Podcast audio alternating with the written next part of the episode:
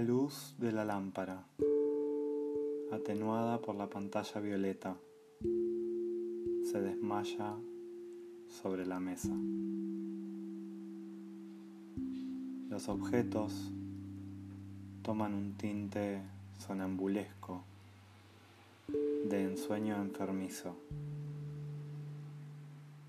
Diríase que una mano tísica hubiera acariciado el ambiente, dejando en él su languidez aristocrática.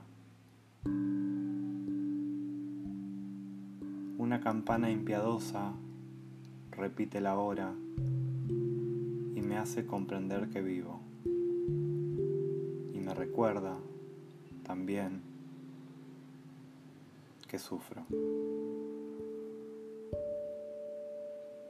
Sufro un mal extraño que hiere narcotizando.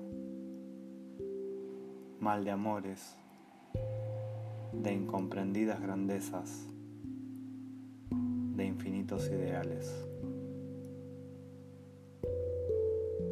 Mal que me incita a vivir en otro corazón, para descansar de la ruda tarea de sentirme vivir dentro de mí misma. Como los sedientos quieren el agua, así yo ansío que mi oído escuche una voz prometiéndome dulzuras arrobadoras. Ansío que una manita infantil se pose sobre mis párpados cansados de velar y serene mi espíritu rebelde, aventurero.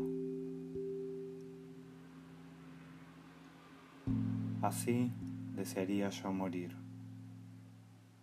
como la luz de la lámpara sobre las cosas, esparcida en sombras suaves y temblorosas.